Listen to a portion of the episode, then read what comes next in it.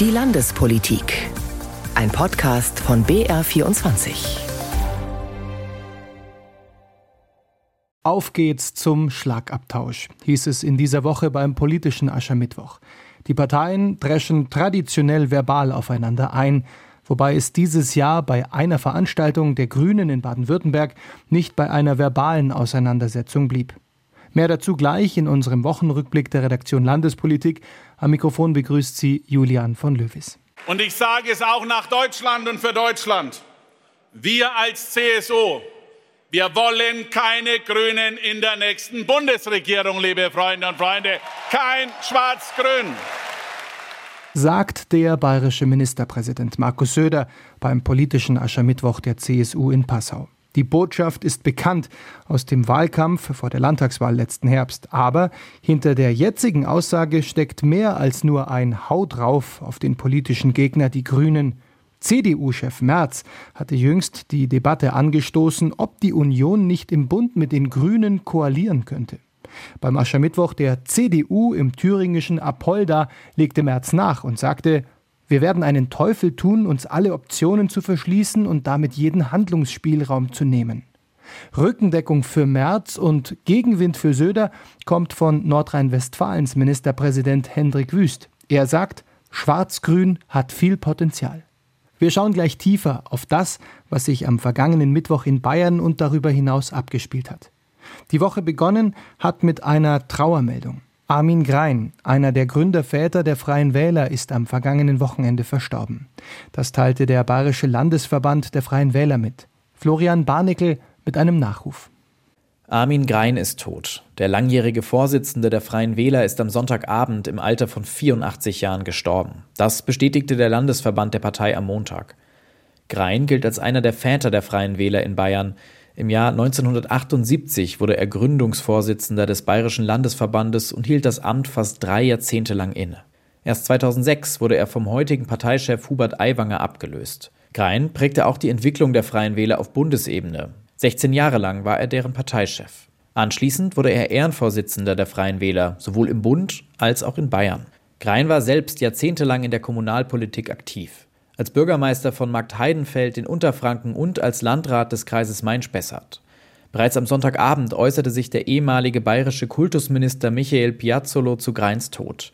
Wir haben ihm viel zu verdanken, schrieb der stellvertretende Landesvorsitzende der Freien Wähler auf dem sozialen Netzwerk X. Für sein politisches Engagement wurde Grein 2003 mit dem Bundesverdienstkreuz und 2005 mit dem Bayerischen Verdienstorden ausgezeichnet. Greins Nachfolger Hubert Aiwanger steht zurzeit unter Druck.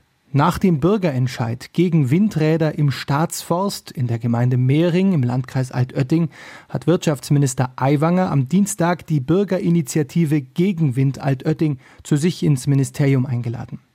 Die Initiative hat den Bürgerentscheid in Mehring organisiert und plant noch weitere Bürgerentscheide in Nachbargemeinden gegen das größte Windkraftprojekt Bayerns.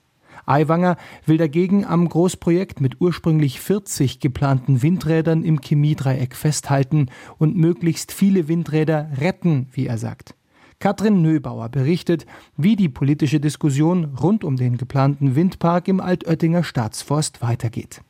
Zwei Stunden und damit doppelt so lang wie geplant hat Energieminister Hubert Aiwanger mit der Bürgerinitiative gegen Wind Altötting gesprochen. Hinterher betonen beide Seiten, erst der Minister, dann die Bürgerinitiative. Das waren sehr offene und auch vertrauensvolle Gespräche. Äh, man versucht gemeinsam vernünftige Lösungen zu finden. Auf alle Fälle fühlen wir uns besser mitgenommen, als es bisher war. Denn bisher war gerade die unzureichende Bürgerbeteiligung bei den Windparkplanungen ein großer Kritikpunkt.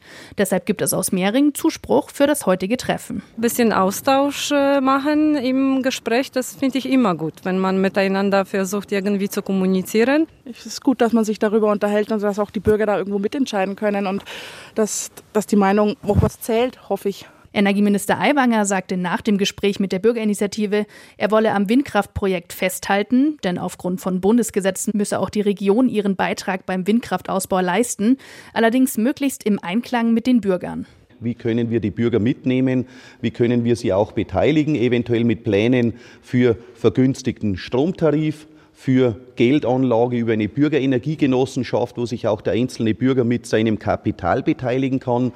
Mit Nutzen für die Kommune vor Ort, die ja 0,2 Cent pro Kilowattstunde eingespeisten Strom in die Gemeindekasse bekommt. Die Bürgerinitiative gegen Wind Altötting sieht die Windräder im Staatsforst nach wie vor kritisch, hat Sorge vor Waldschäden und großem Flächenverbrauch.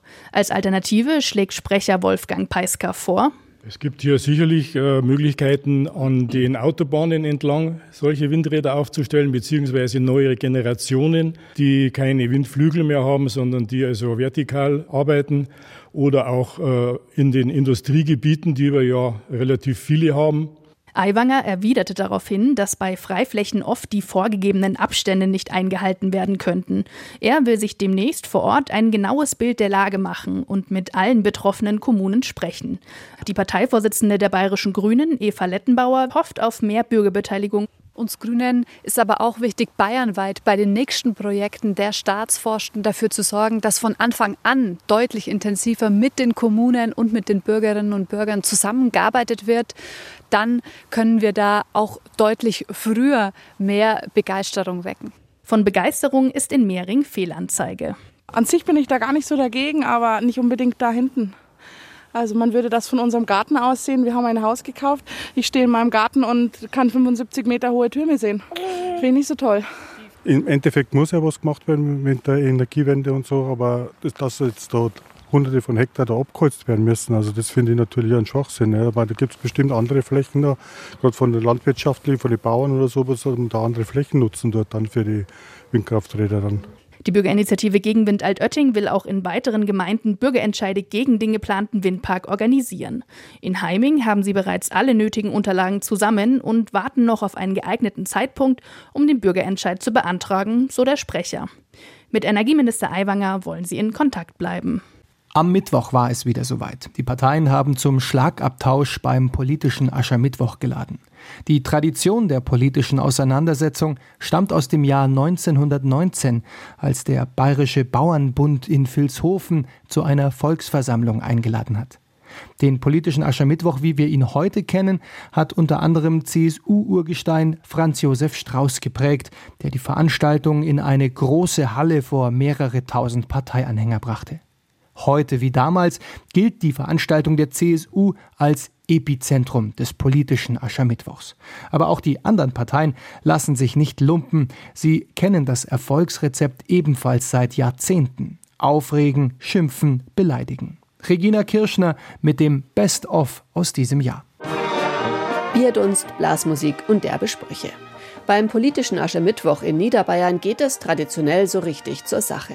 Und so poltert CSU-Chef Markus Söder in der Dreiländerhalle in Passau auch gleich los. Ihr hattet eure Chance. Es ist vorbei. Macht den Weg frei. Es braucht Neuwahl. Die Ampel muss weg, liebe Freunde und Freunde. Schwarz-Grün erteilte eine klare Absage. Die Grünen seien nicht regierungsfähig, weder in Bayern noch im Bund, so Söder. Über eine Stunde lang zieht der CSU-Chef vom Leder. Nicht nur gegen die Ampel, sondern vor allem auch gegen die AfD. Björn Höcke nennt er Putins Pudel. Der AfD-Politiker wolle Deutschland an Russland ausliefern. Aber auch an die Freien Wähler, den Koalitionspartner in Bayern, schickt Söder eine deutliche Botschaft. Nicht schimpfen, nicht zicken, denn auch wenn sich der Freie noch so quält, die Mehrheit hat die CSU gewählt und dabei bleibt es auch in Bayern. Liebe Freundinnen und Freunde, und zwar dauerhaft. Auch die Grünen nutzen die Aschermittwochskundgebung für Spott an den Freien Wählern und vor allem an Parteichef Hubert Aiwanger. Der Bundesvorsitzende Omid Nuripur bittet die CSU, sich um den bayerischen Wirtschaftsminister zu kümmern. Wenn man mit denen über den Aiwanger redet, die sagen alle, ja, das ist, das ist ein bisschen wie dieser besoffene Onkel, der Weihnachten immer kommt und sich daneben benimmt. Die, die sind ja alle fremdbeschämt, ein Stückchen. Den bayerischen Ministerpräsidenten Söder nennt Nuripur den Problembär der deutschen Energieversorgung. Aber der hat eine Stärke, die hat niemand auf der Welt in der Härte. Der kann Prioritäten setzen. Und es gibt eine Priorität, das ist Markus Söder. Und Freie Wählerchef Hubert Aiwanger? Der, der als Meister der Bierzeltreden gilt und dafür bekannt ist, eine nach dem anderen rauszuhauen, der äußert sich beim politischen Aschermittwoch heuer überraschend zurückhaltend, witzelt kaum über Söder und die CSU. Stattdessen arbeitet er sich wie üblich an der Ampel und vor allem an den Grünen ab. Ampel, kehr um, du machst grandios falsche Politik, du ruinierst den Wohlstand Deutschlands. Die Freien Wähler seien das starke Bollwerk der Demokratie in der Mitte. Die Ampel jedoch mache Politik an den Menschen vorbei und treibe sie nach links und rechts außen, so Aiwanger. Der AfD-Spitzenkandidat für die Europawahl heißt Maximilian Krah. Er teilt vor allem gegen Zuwanderer aus. Wir haben zu viele Leute im Land, die nicht mitmachen, sagt er bei seiner Rede in Osterhofen wörtlich und spricht statt vom Unwort des Jahres vom Wort des Jahres Remigration. Remigration ist und bleibt das Gebot der Stunde und nicht nur das Wort des Jahres. Und dafür stehen wir.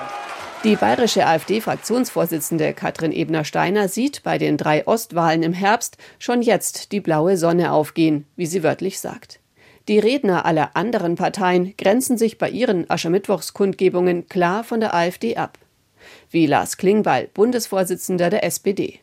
Viele wünschen sich, dass die Spaltung der Gesellschaft ein Ende hat, sagt Klingbeil. Und liebe Genossinnen und Genossen, genau für diese Menschen, die nicht laut sind, die nicht brüllen, die nicht polarisieren, für diese Menschen macht die Sozialdemokratie in Deutschland Politik. Seine erste Aschermittwochsrede in Niederbayern hält der SPD-Vorsitzende eher norddeutsch sachlich statt bayerisch derb. Scharfe Worte für Söder und die CSU findet er aber dennoch. Söder ist zu schwach, um Bundeskanzler in diesem Land zu werden. Wir haben es beim letzten Mal gesehen.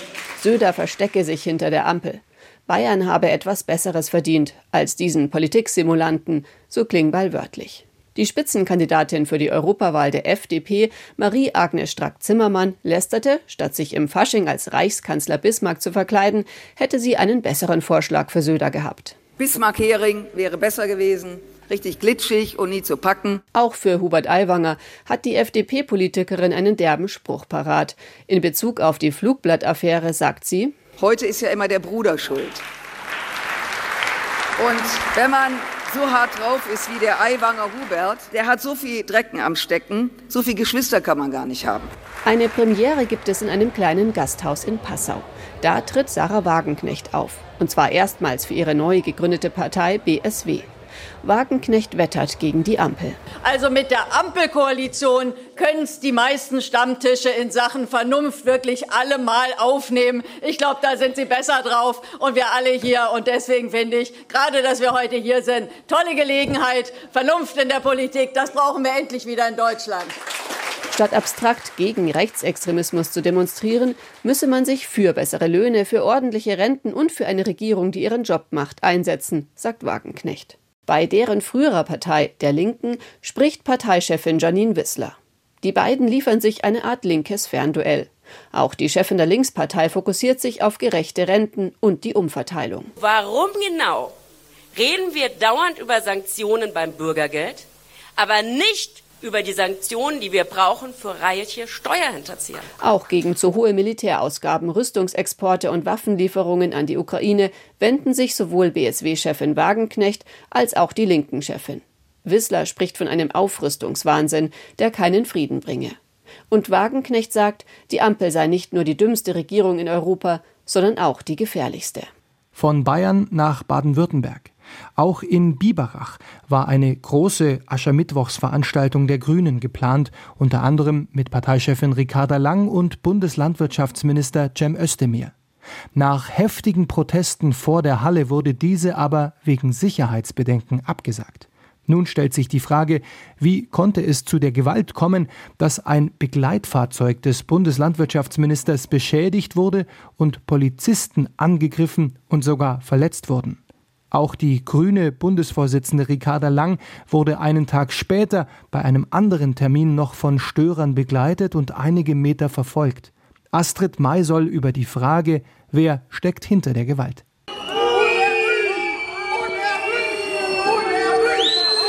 Unerwünscht und Hau ab. Botschaften an Ricarda Lang, die Bundesvorsitzende der Grünen. Hinter ihr liegt schon ein turbulenter Tag.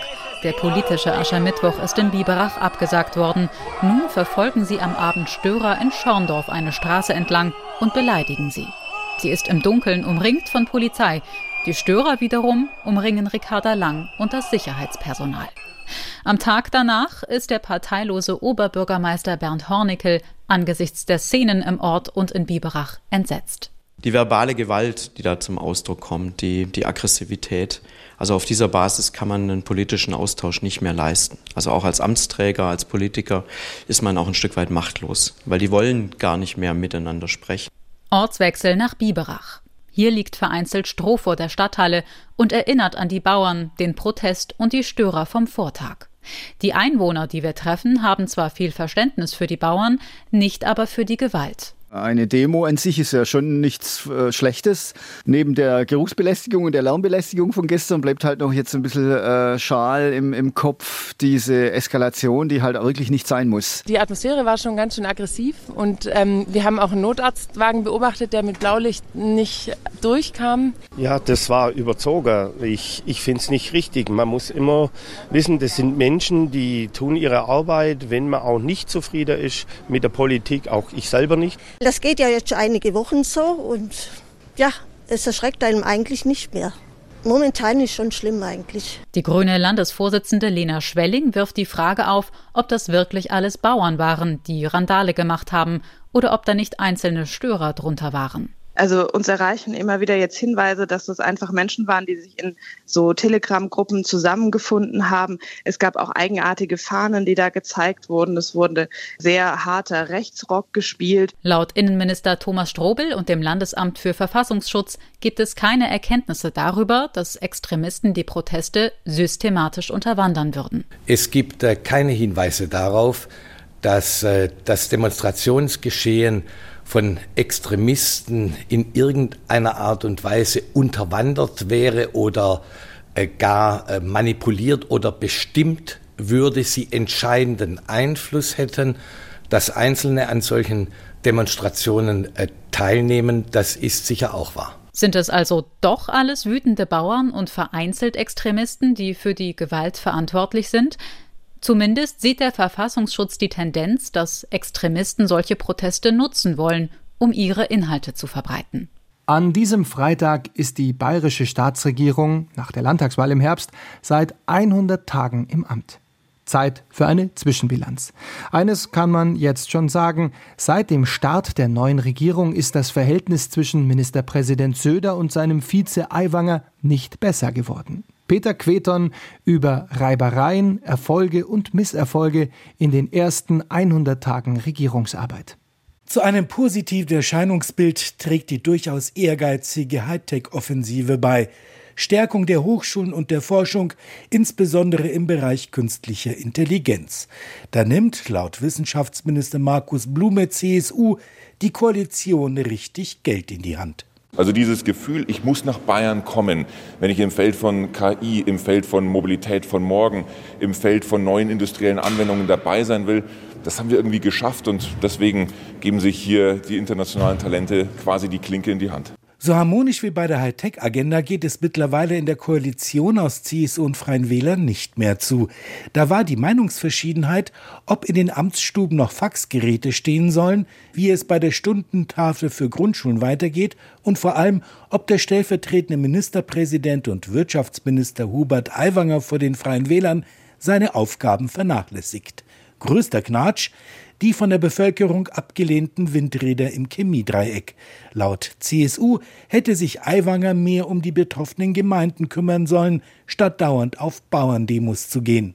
Diese Konflikte spielen sich laut Politikprofessorin Jasmin Riedel vorwiegend zwischen Aiwanger und CSU-Chef Markus Söder ab. Das ist etwas, was ja ein tiefer liegender Konflikt ist, wo es um den grundsätzlichen Politikstil geht. Wie versteht man auch Regierungsverantwortung? Was ist das angemessene Verhalten für ein Regierungsmitglied? Wie staatsmännisch muss es sein oder wie parteipolitisch oder polternd darf es sein? Die Opposition im Landtag reibt sich die Hände. SPD-Fraktionschef Florian von Brunn spricht schon von einer Knatschkoalition. Die haben schon die letzten fünf Jahre nichts auf die Reihe gekriegt. Es wurden keine bezahlbaren Wohnungen gebaut, die Windkraft nicht ausgebaut in Bayern. Krankenhäuser auf dem Land wurden nicht unterstützt, obwohl versprochen. Bayern ist auch nicht barrierefrei und die Stammstrecke wird jeden Tag teurer, kostet mehr Milliarden. Und auch Grünen Fraktionsvize Johannes Becher stellt der Koalition ein schlechtes Zeugnis aus. Diese 100 Tage sind geprägt von Misstrauen. Es sind deutliche Risse zu sehen, Kompetenzgerangel, Streitigkeiten. Es beginnt ja schon im Koalitionsvertrag, dass man sich vergewissern muss, dass wir schon alle noch auf dem Boden der freiheitlich-demokratischen Grundordnung stehen. Auch der AfD-Fraktionsvize Martin Böhm wirft Söder und Aiwanger vor, mehr zu streiten statt zu regieren. Wenn Sie selber im Plenum sitzen und diese versteinerten Blicke zwischen Söder und Aiwanger wirklich fühlen können, dann kann man nichts Gutes an den 100 Tagen erkennen. Derweil versucht Freie Wähler Fraktionschef Florian Streibel zu beschwichtigen. Das ruckelt jetzt so, so ein bisschen und gibt hier und da so kleine Scharmützel, wo dann so die Kräfte gemessen werden. Aber das wird so nicht bleiben. Man werde sich jetzt zusammenraufen und seinen Job machen, sagt Streibel. Im Juni steht die Europawahl an. Die Freien Wähler haben sich bei ihrem Europaparteitag am Samstag in Bitburg dafür in Stellung gebracht. Inhaltlich für Aufsehen sorgte am Parteitag ein Antrag aus Rheinland-Pfalz. Es geht um ein Kooperationsverbot mit der AfD. Regina Kirschner. Die Freien Wähler wollen auch künftig nicht mit der AfD zusammenarbeiten. Ein solches Kooperationsverbot haben sie bei ihrem Bundesparteitag in Bitburg mit großer Mehrheit beschlossen. Bisher hatte die Partei nur ausgeschlossen, frühere AfD-Mitglieder aufzunehmen bzw. deren Aufnahme ganz genau zu prüfen. Das nun beschlossene Kooperationsverbot geht noch einmal weiter. Keine inhaltlichen Absprachen, keine gemeinsamen Koalitionen. Entscheidungen auf kommunaler Ebene sollen aber explizit ausgeschlossen sein betonte Parteichef Hubert Aiwanger zuvor in seiner Parteitagsrede und warb dabei für ein Kooperationsverbot mit der AfD. Wir verurteilen jeden Radikalismus, jeden Extremismus, aber man muss auch die Wurzeln bekämpfen. Die Freien Wähler bezeichnete er als die großen Zusammenführer und Integrierer. Gleichzeitig kritisierte Aiwanger die Ampelregierung scharf. Noch nie wurde dieses Land so nach links und rechts auseinandergetrieben wie in den letzten Jahren, beginnend mit der Corona-Zeit. Und das setzt sich jetzt ja Schritt für Schritt fort. Die Politik habe die Lage nicht mehr im Griff, schimpfte Aiwanger wörtlich. Schuld sei die Ampel mit einer ideologischen Politik. Als Beispiele nannte Aiwanger das Heizungsgesetz und den Agrardiesel. Für die Europawahl sehen sich die Freien Wähler gut gewappnet. Nächstes Mal werde auch der Einzug in den Bundestag klappen, prophezeit der Europaabgeordnete Engin Eroglu und fügt eine kämpferische Ansage hinzu, die bei CSU-Chef Markus Söder in Bayern nicht gut ankommen dürfte. Bitte lasst uns die CSU unter 5% drücken, damit wir über 5% landen, liebe Freundinnen und Freunde. Dafür erntet der Freie Wähler-Politiker am Parteitag in Bitburg frenetischen Applaus. Und das war der Wochenrückblick der Redaktion Landespolitik. Vielen Dank fürs Zuhören. Es verabschiedet sich Julian von Löwis.